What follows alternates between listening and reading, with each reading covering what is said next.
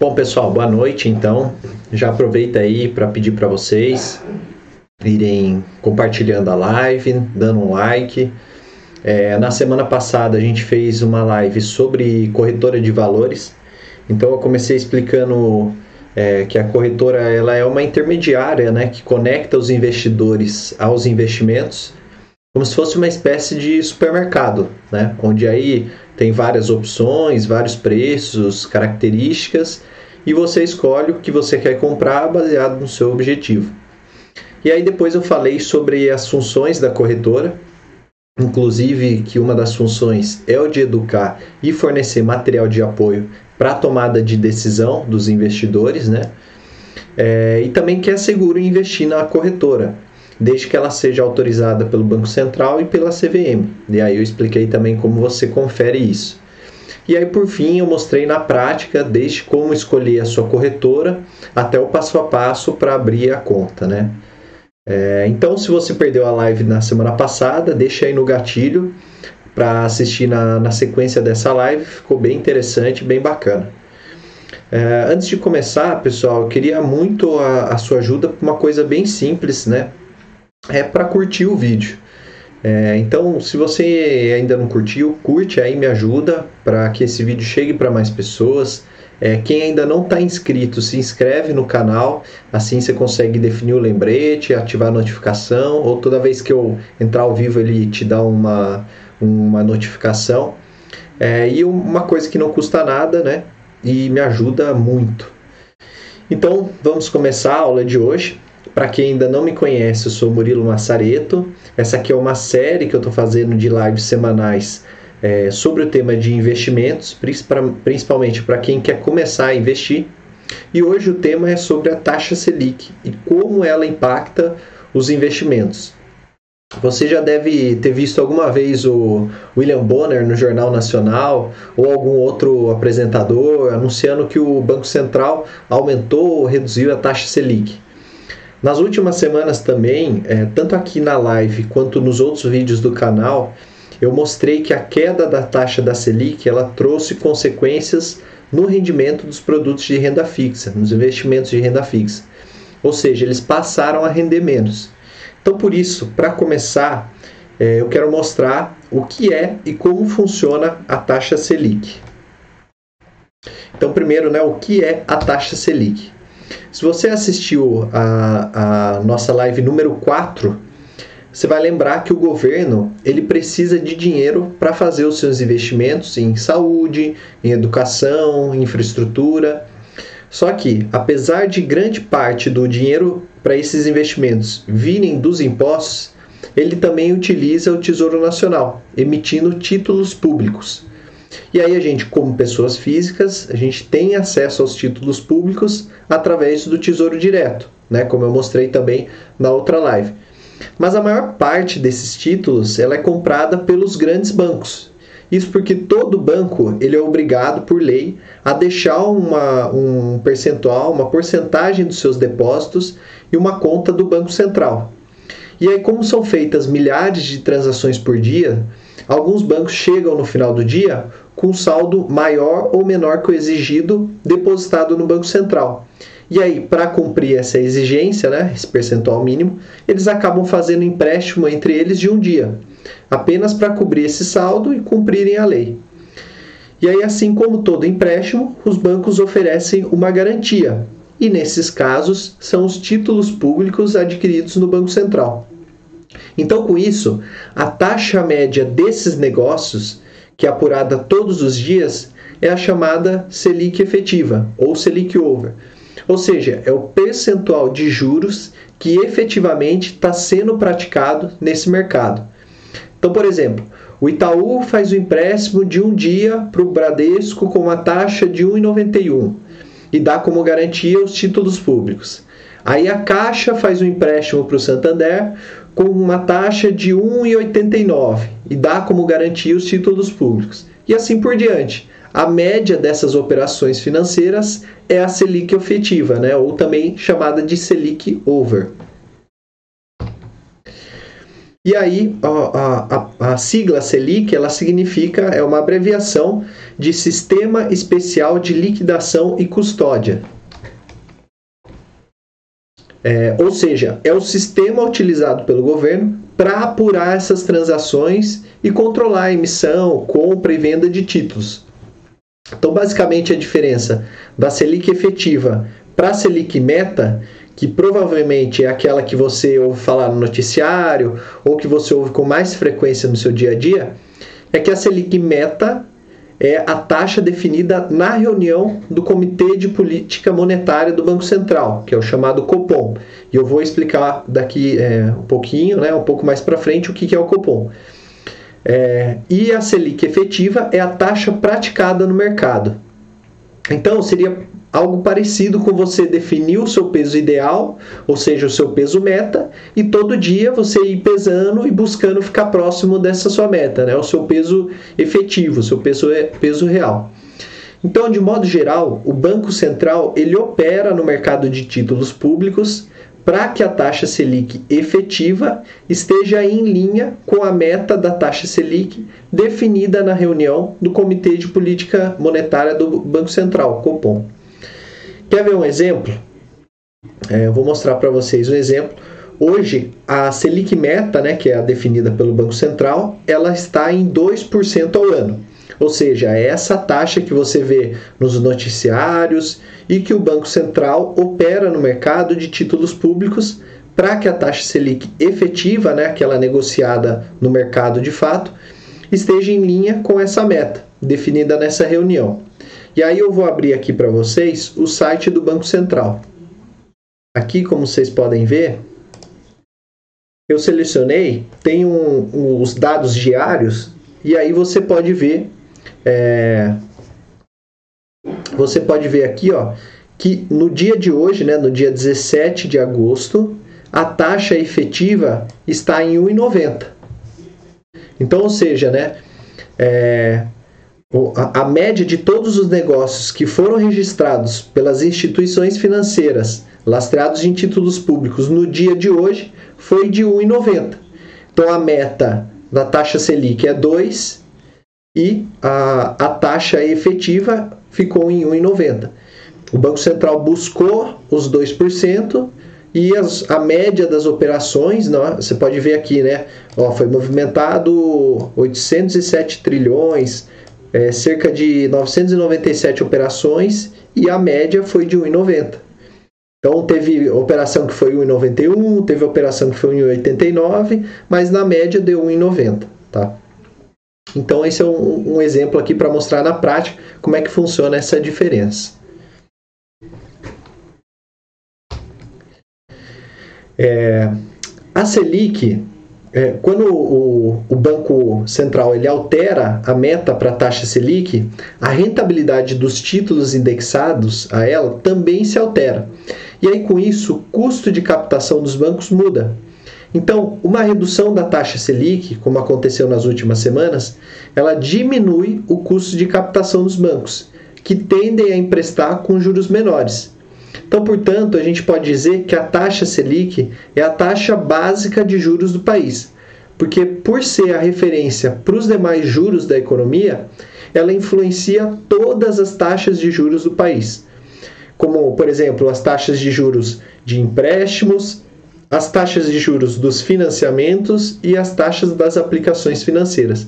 Então, toda vez que tiver uma alteração na taxa Selic, você vai ter também alteração nas taxas de juros de, todos os de todo o mercado. E para facilitar, daqui para frente, toda vez que eu falar da Selic, vai ser a Selic meta, ou seja, é aquela definida pelo Banco Central. No caso, hoje está nos 2%.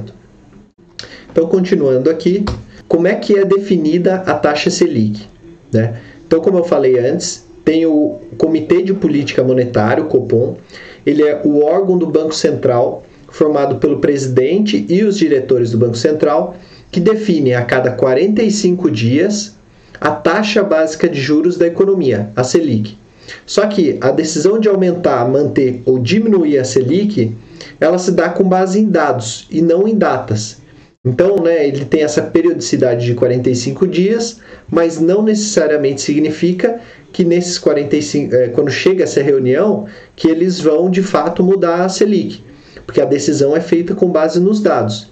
E aí as decisões do Copom, elas são tomadas a cada reunião conforme as expectativas de inflação, o balanço de riscos do país e a atividade econômica.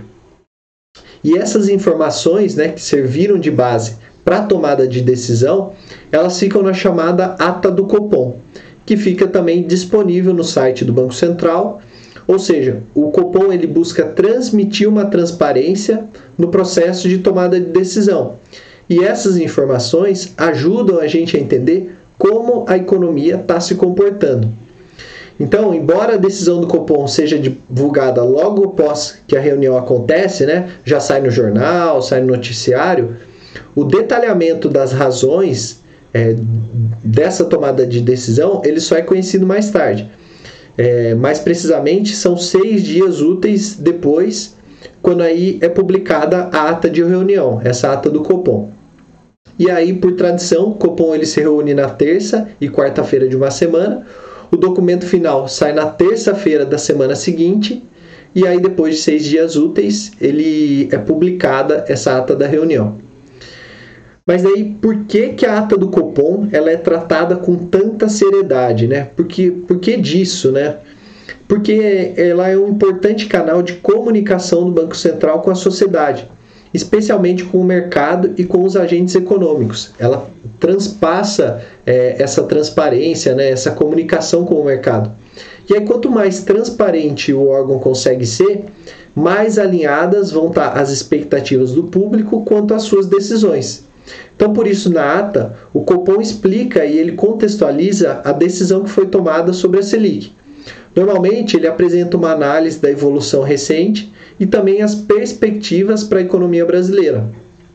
E aí são consideradas ainda as per perspectivas para a economia global. Ou seja, ele faz um resumão, um resumo econômico do panorama do país, de como que vai ser o futuro, e aí, com base nisso, ele, ele registra isso na ata para ficar claro qual foi é, a, a, base teórica, né, a base de informação para tomada de decisão. E isso transmite uma transparência é, para a gente, para o mercado, para ficar mais tranquilo e entender como é que está sendo essas decisões do Copom. É, então, enquanto o comunicado sobre o resultado da reunião costuma ser um texto curto, de um ou dois parágrafos mais ou menos, a ata já é um pouquinho mais robusta. Em geral, ela tem duas ou três páginas de detalhamento. Então, vou mostrar aqui para vocês como é que é uma ata do Copom. Então, ó, se você entrar no site do, do Banco Central, eu já deixei aqui na página direto, né? É, ele mostra aqui que foi a, a do centésima, trigésima segunda reunião de agosto. Eles publicaram no dia 11 de agosto, então faz uma semaninha aí, mais ou menos. Aqui ele explica né, a, a, o que, que é a, a ata do Copom e aí você pode fazer o download aqui e baixar. Então vou mostrar para vocês. Ó, ela tem cinco páginas, né? E aí aqui você vai rolando, né? Tem aqui o, os membros do Copom, né? Você pode ver data, horário e tal. E aqui ele explica, ó, ele dá um panorama geral das informações. Então, como é que é a conjuntura econômica e o cenário básico do Copom, os riscos em torno do cenário básico para a inflação, é, a discussão sobre a condução da política monetária, a, a decisão de política monetária e aí, com tudo, com todos esses dados, né, aqui no final ele, ele mostra é, como é que eles chegaram nesse resultado. Ó, fala que chegou, diminuiu 0,25% para 2% ao ano. Então, com base nesse documento, dessa ata aqui, a gente consegue ter uma clareza, uma transparência maior, né? E aí, com base nesses, é, com base nesse mesmo objetivo, o Banco Central ele publica ainda outros documentos periódicos que eles orientam o mercado sobre as expectativas e decisões futuras. Um deles é o relatório de inflação, que aí já é um documento bem mais extenso. É, ele apresenta as projeções para a inflação é, diante do cenário atual e também considerando eventuais mudanças de perspectiva. Então, assim, se você quer saber sobre inflação, é, você pode baixar, pode ler esse relatório, que ele é bem completo, bem consolidado. E é, na última ata, a, na última reunião do Copom, né, a última ata, como a gente viu, foi no dia 5, foi divulgado no dia 11, ou seja, seis dias, e aí ele reduziu a Selic em 0,25%, caindo para 2% ao ano. A decisão já era esperada por parte do mercado, já que, segundo o boletim Focus de expectativas de mercado, é, a, o mercado já esperava que a taxa Selic terminasse o ano em 2% ao ano. Então, você vê, né, como o Comitê de Política Monetária, ele já transparece as decisões, ele deixa bem claro como é que é o processo de decisão, o mercado já esperava, né, baseado nas decisões passadas, que ele ia continuar reduzindo para chegar nesse patamar de 2%. É, e aí agora, né, como assim o mercado espera que esses 2% se mantenham durante esse ano, então é, também espera-se que esse ciclo de cortes na taxa Selic, que foi iniciado em agosto de 2019, que ele terminou e ele vai permanecer assim até o final do ano. Então, é, além disso, né, também foi atingido um novo recorde de mínima para a taxa Selic. Então, desde quando foi criada a taxa Selic, né, em 99, é, ela nunca tinha chegado nesse patamar, nesse valor tão baixo de 2%. Então, eu vou mostrar aqui também para vocês como é que foi é, esse histórico, né, para vocês terem uma ideia. Nesse, nessa parte aqui, ó, são as taxas de juros básicas, o histórico. Então, ele tem todas as reuniões, desde a primeira reunião lá em, em 1999, é, é, aqui em 99, e aí, ó, você repara, olha como era a taxa de juros antigamente, ó, 18, 19, 21, 26% ao ano. Você imagina chegar nesse ponto? Você comprava um Tesouro Selic e ele rendia mais de 20% ao ano. Hoje tem ação que não consegue render isso, né? Então o brasileiro ele acabou ficando mal acostumado. E aí, ó, desde desde 2019 mostrar aqui, ó. Ó, tava em 14%, foi caindo para 7, 6, 4.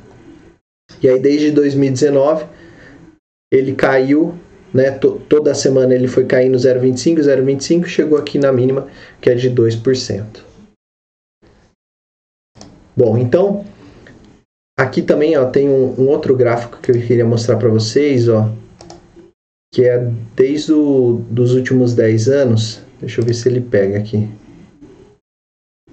Tá vendo, ó? Como se comportou a taxa Selic. Então você vê que não é só queda, né? Tem hora que ela volta, ela sobe, tem hora que ela desce.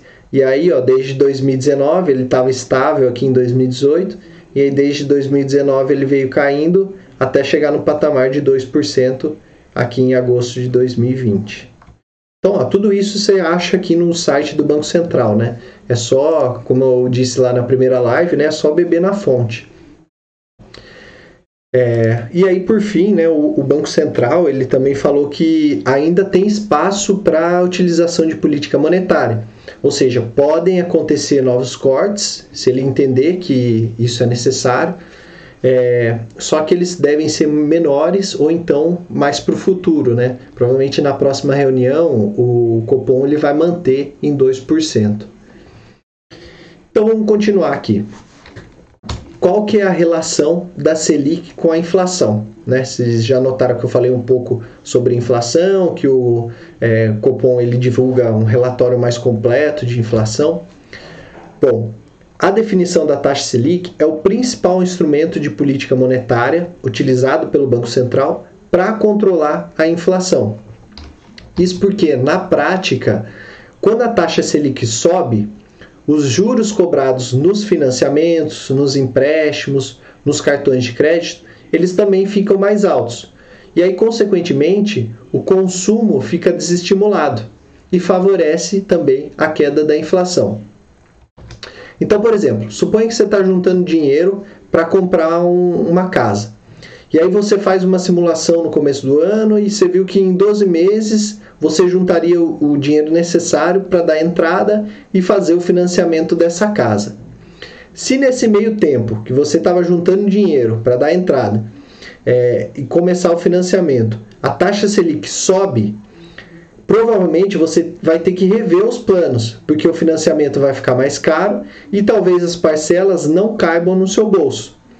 Consequentemente, o dinheiro que você ia pegar emprestado né, e que ia circular na economia, ele vai deixar de existir. E isso vai desestimular o aumento de preços, ou seja, vai desestimular a inflação.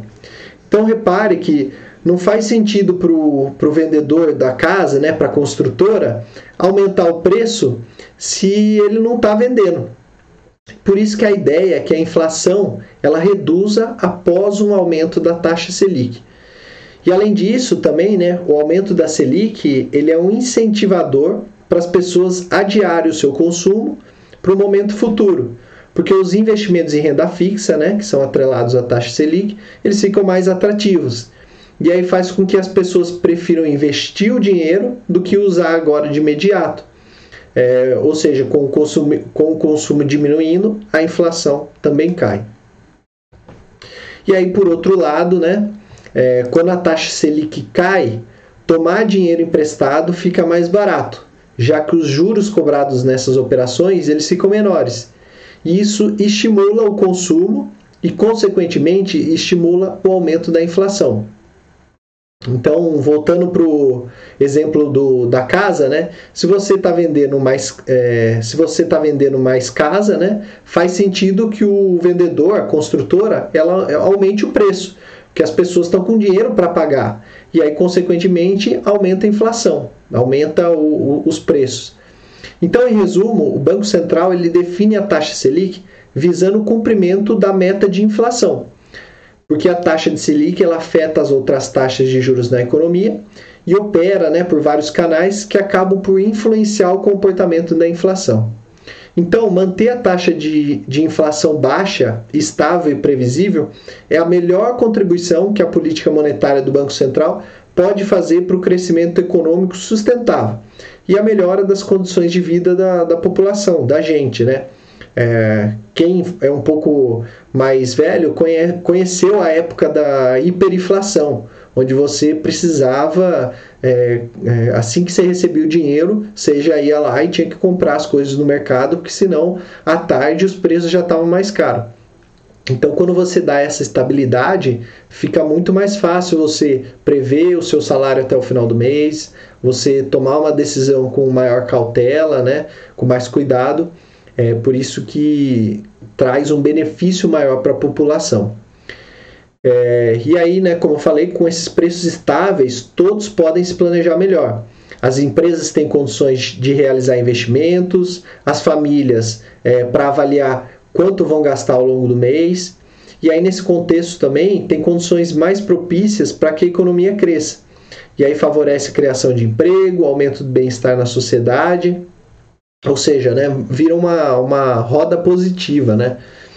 Então cabe ressaltar que a inflação, a inflação alta principalmente, ela prejudica as famílias de baixa renda, principalmente né, as famílias de baixa renda, porque elas têm mais dificuldade de se proteger contra a perda de, de valor real da moeda. Então por isso tudo é, que a Selic tem essa relação com a inflação.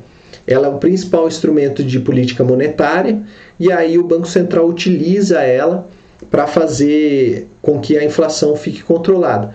E aí, como você pode ver, né, se a gente analisar no contexto atual, a inflação hoje está bem abaixo da meta definida, a meta de inflação. E aí o que acontece? O Banco Central está reduzindo a taxa de juros, né, chegou ao seu mínimo histórico, a 2%, para tentar dar uma estimulada, para ver se, é, como uh, teve a pandemia agora, né, a economia está bem retraída, a expectativa de crescimento para o Brasil esse ano está é, tá bem negativa, não só para o Brasil, mas no mundo inteiro, né, por conta dessa parada. Então, o, a, o que o, o, Banco Central pode fazer para ajudar é diminuir a taxa de juros, a taxa Selic, para ver se dá uma estimulada. Como a, a, a inflação ainda está baixa, né, também está baixa, então ele tem esse espaço para diminuir a, a, taxa Selic, é, mesmo que aumente um pouco a inflação, mas ela ainda vai ficar dentro da meta, dentro do estabelecido. Bom, então fazendo um resuminho, o que, que a gente viu até agora? A gente já viu que a Selic é a taxa básica de juros do país, é, a meta para a Selic ela é definida pelo Comitê de Política Monetária, né, pelo Copom, e o nome vem de Sistema Especial de Liquidação e de Custódia, ou seja, é o sistema no qual avalia a taxa média dos financiamentos né, entre os bancos correspondente a, a essa taxa Selic. E aí a gente viu também que a Selic ela influencia em todas as taxas de juros do país como por exemplo os empréstimos, os financiamentos e as aplicações financeiras. Então, se aumenta a Selic, aumentam as taxas de juros da economia. E se diminui a Selic, diminuem também as taxas de juros. E aí, o Banco Central utiliza a Selic como ferramenta para tentar controlar a inflação. Então, se está com inflação alta, o Banco Central sobe a Selic. E se está com inflação baixa, o Banco Central baixa a Selic como é o caso agora atual que a gente está vivendo. Bom, agora chegamos na parte aqui mais interessante, né? Como é que a Selic influencia os investimentos? Por que, que é importante entender a, a, a Selic e como aplicar isso nos investimentos? A Selic ela impacta é, é, três investimentos de forma direta. São os títulos públicos, a caderneta de poupança e os investimentos atrelados ao CDI, então, para começar, eu vou falar aqui dos títulos públicos. É, o impacto imediato, né, quando tem alguma alteração na, na Selic, é no Tesouro Selic, no título do, no título do Tesouro Direto chamado Tesouro Selic. Que, como a gente já viu na live número 4, né, o rendimento desse título público ele é atrelado à taxa Selic. Então, se a taxa Selic está em 10%, o Tesouro Selic ele rende 10%. Se ela está como hoje rendendo 2%, né, se ela está hoje a 2%, o Tesouro Selic vai render 2%. Então, nesse investimento, o aumento da taxa também aumenta a rentabilidade, porque ele rende exatamente a variação. E aí o mesmo acontece no caso da redução. Se reduz a taxa Selic, reduz a rentabilidade deste título. Segundo lugar, caderneta de poupança. Quem ainda tem é, dinheiro aplicado na caderneta de poupança, né? Em 2012, foi criada uma regra que muda a rentabilidade da poupança de acordo com a taxa Selic vigente no período. Então, são duas situações para a gente analisar a rentabilidade da poupança. No primeiro caso, né, se a, se a taxa Selic ela tá, é, for maior do que 8,5% ao ano, e a gente já viu né, lá no histórico que isso pode acontecer, é, a poupança ela tem um rendimento de 0,5% ao mês mais a TR, que é uma taxa referencial né, usada para influenciar o rendimento na caderneta de poupança, mas essa taxa, é, essa taxa TR aí, ela está em zero há bastante tempo. Então, é, o rendimento ficaria em 0,5% ao mês. No segundo caso, né, que é o atual, que está acontecendo agora, se a Selic ela for menor ou igual a 8,5%, a poupança vai ter um rendimento equivalente a 70% da taxa Selic vigente no período. Então, como hoje a taxa Selic ela está abaixo dos 8,5%, a poupança rende 70% da Selic. Ou seja, da mesma forma que os títulos públicos, né, se a Selic sobe, a rentabilidade da poupança também sobe. E se a Selic cai, a rentabilidade da poupança também cai. A única diferença, né, como a gente está vendo ali, é que a poupança ela rende 70% da Selic. Então, se você for comparar um tesouro direto, por exemplo, o tesouro direto está é, tá rendendo 30% a mais do que a poupança em rendimentos nominais. Né? E o terceiro é o CDI. Né? Então, nesse tipo de investimento, a gente pode comparar com o que acontece na, na taxa Selic Over, que a gente falou lá em cima, que é a taxa de juros praticado nos empréstimos realizados entre um banco e outro, dando como garantia títulos públicos, assim como a gente explicou lá no começo. Então, em geral, o CDI e o Selic eles são muito próximos. A rentabilidade dos dois né, é bem próxima. Acontece que, ao invés de usar títulos públicos como garantia, né, os bancos eles podem usar os seus próprios títulos privados baseado na solidez do próprio banco, que aí são os chamados certificados de depósito interbancário, ou o CDI que a gente conhece. Então, se esses títulos públicos foram utilizados como garantia entre empréstimos de um banco e outro, a taxa de juros usadas será o CDI. Então, eu vou deixar essa explicação mais completa do CDI para uma outra live. Mas considere que tanto a, Selic, é, tanto o CDI quanto a Selic, eles possuem praticamente os mesmos valores e eles variam de maneira bem semelhante. Então, é, se a Selic aumentar, opa, voltei aqui. Então, se a Selic aumentar, o CDI, o CDI também aumenta e vice-versa.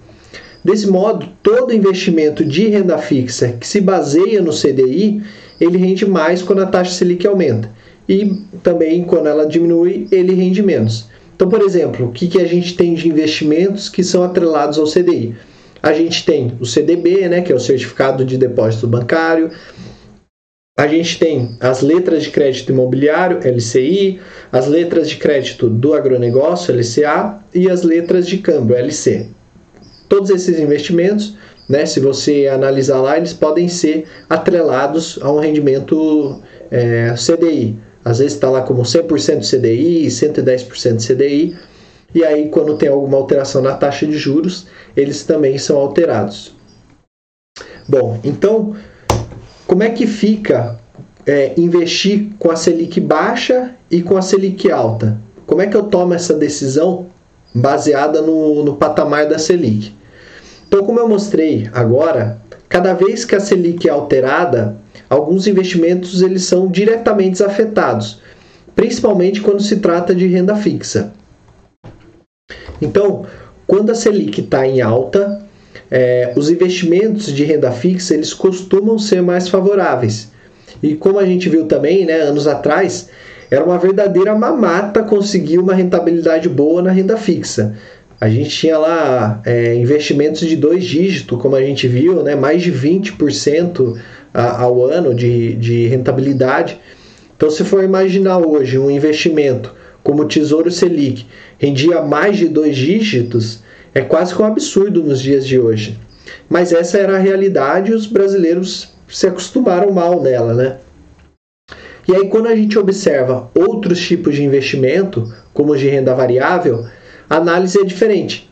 Então, os ativos como as ações negociadas na bolsa, eles sofrem um impacto indireto dos movimentos da Selic. E isso tem algumas razões. Então, quando a Selic está é, mais baixa, né, como é o caso agora, consumo, é, é, costuma impulsionar o consumo, como a gente explicou lá em cima. Então, se as pessoas consomem mais, as empresas tendem a vender mais os seus produtos. E aí, com resultados melhores, as ações dessas companhias elas tendem a distribuir mais dividendos e também a se valorizar. E aí já quando a Selic aumenta, a atividade econômica em geral acaba arrefecendo, né? Todo mundo guarda ali, investe em Selic, né? Dá uma segurada. E aí, como a gente falou antes, né? E aí os resultados das empresas também dão uma arrefecida. Ao mesmo tempo é, que estimula o consumo quando a Selic está baixa, ela também reduz o crédito para as empresas. Então isso facilita é, investimento em expansão de instalação, né? A empresa ela consegue fazer uma planta fabril nova, ela consegue investir num equipamento novo, ela consegue fazer outros projetos para permitir que ela cresça com a Selic baixa, né? Então as empresas é, elas acabam crescendo e acabam apresentando melhores resultados, que novamente beneficia suas ações. Então, se por outro lado a Selic aumenta, todo esse movimento fica prejudicado. Então, em resumo, né, em linhas gerais, em períodos que a Selic está elevada, os investimentos de renda fixa podem se tornar opções atraentes. E aí, quando eu digo Selic elevada, é mais de é, é dois dígitos, é mais de 10%. Quando, como a gente está no cenário atual agora, né, de juros baixos, aí a renda variável ela tende a oferecer melhores retornos. Bom, e aí como é que eu faço para bater a rentabilidade da Selic? Hoje em dia está até, tá até mais fácil, né? Porque ela está em 2%, então qualquer opção que ofereça um pouco mais que isso, você já está batendo a Selic. Então tem duas formas principais, assim, né, em resumo, para você bater o rendimento da Selic com seus investimentos. É, investindo na própria renda fixa e investindo em renda variável. Então, na renda fixa, existem várias opções de renda fixa que pagam mais que a Selic. Isso acontece porque os bancos que oferecem os produtos de investimentos, eles são menores que o governo, né? Ninguém tem a capacidade que o governo tem. Então, eles precisam remunerar mais do que a taxa básica, a Selic, para atrair o investidor. É o que acontece com esses investimentos que a gente citou aí, né? O CDB, LCI, LCA e LC. E aí é importante ressaltar né, que o risco nessas operações ele é igualmente baixo à compra do título, do título público, porque eles contam com a segurança do FGC, o Fundo Garantidor de Crédito. E eu expliquei um pouco mais sobre o, FGC na live do Tesouro Direto. Então, é, na live 2 eu mostrei como comparar e como analisar as rentabilidades, é, comparar os investimentos então, se você não assistiu, volta lá, confere de novo. Provavelmente, quanto maior prazo e maior investimento mínimo, maiores serão as rentabilidades para esses tipos de rendimentos de, em renda fixa que eu citei. Então, se você é, pegar dois CDBs, um que tem um vencimento é, para daqui dois anos e um que tem um vencimento para daqui um ano, com certeza o de vencimento para daqui dois anos vai ter uma rentabilidade melhor. A mesma coisa, né? É, se for um, um, uma LCI com investimento mínimo de 10 mil reais e uma com investimento mínimo de mil reais, aquela de 10 mil reais provavelmente vai ter uma rentabilidade maior. Então isso também influencia e quanto mais né, é, você vai acumulando e você vai investindo, quanto mais dinheiro você vai tendo para investir, você vai conseguindo acessar essas opções mais vantajosas e aí você consegue bater a, o rendimento da Selic é, utilizando investimentos da própria renda fixa, apenas escolhendo opções melhores e mais vantajosas. É, então agora, mesmo que alguns investimentos da renda fixa eles sejam mais interessantes que a Selic, vale ressaltar que investir na bolsa de valores continua sendo o grande destaque para quem sonha alto e quem busca maiores rentabilidades. E aí é por isso que o número de brasileiros na bolsa vem crescendo ao longo dos anos. Mesmo com a pandemia que a gente teve, ainda o crescimento é bem expressivo. Inclusive saiu né, é, nessa semana mais um número de mais um mês de crescimento de novos investidores na bolsa de valores. Porque quando a gente desconta a inflação né, da rentabilidade dos investimentos, fica claro que os investimentos mais rentáveis, com maior potencial de retorno, estão cada vez mais na renda variável. Então, por isso que a outra opção para bater é, a taxa Selic, para bater a rentabilidade da Selic, é a renda variável. E aí, né, importantíssimo, muito importante, depois que você tiver a sua reserva de emergência formada, o seu colchão financeiro, aí você pode começar a migrar para a renda variável. Então, como eu falei anteriormente, né, a taxa Selic hoje ela se encontra no menor patamar da história, então, quem quiser uma rentabilidade razoável precisa partir para investimentos de renda variável. E aí, né, eu volto a repetir também, lembra sempre de respeitar o seu perfil de risco. Como eu mostrei lá na, na live número 3, que a gente falou de risco, né? Mas também lembrando das leis naturais dos investimentos. Então, vamos supor, você começou a investir em tesouro direto, né? É, opções de renda fixa, CDB, ou seja, seja, seja lá qual for a sua opção de renda fixa.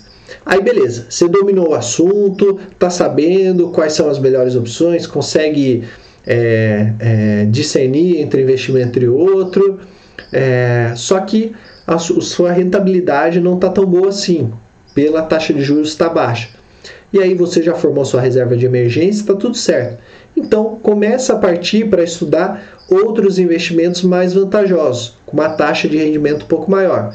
Então, né, lembrando lá as leis de investimento, seja curioso, beba da fonte do conhecimento, aplique um pouco e analise os resultados, né? faça um teste com um pouco de dinheiro, já que você vai estar com a sua reserva de emergência formada. Faça um teste, pega um pouquinho de dinheiro, aplica ali, conhece um pouco mais como que funciona e aí seja paciente, né? espere os resultados é, e vai seguindo todas aquelas leis que eu citei no, na, primeira, na nossa primeira live sobre os investimentos. E aí, se tiver com dúvida, manda para mim, envia uma sugestão de tema para eu fazer a live. A live da semana passada até foi uma sugestão de um, um amigo que trabalha comigo. Ele falou que ele queria começar a investir, que estava começando a sobrar um dinheiro, e ele perguntou qual era a melhor corretora. Aí eu conversei com ele e tal, e me veio a ideia, né? Pô, por que eu não faço uma live sobre é, corretoras? E aí eu fiz a live. Então, perca o medo, pergunte mesmo, é, tire suas dúvidas, mande suas sugestões, porque vocês vão estar me ajudando, né? Vocês vão se ajudar e me ajudar junto. É, então, eu vou ver se tem alguma dúvida aqui no chat. Vou abrir agora para dúvidas. Fiquem à vontade para perguntar.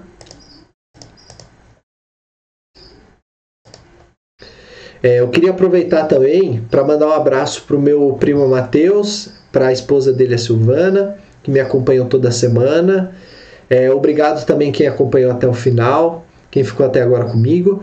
Pode ter certeza, se você continuar comigo toda semana, assistindo as lives, absorvendo conhecimento, colocando na prática, você já vai estar na frente de muita gente, muita pessoa é, que só fica pegando dica né, e vai investindo no que os outros estão recomendando e nem sabe aonde está colocando dinheiro.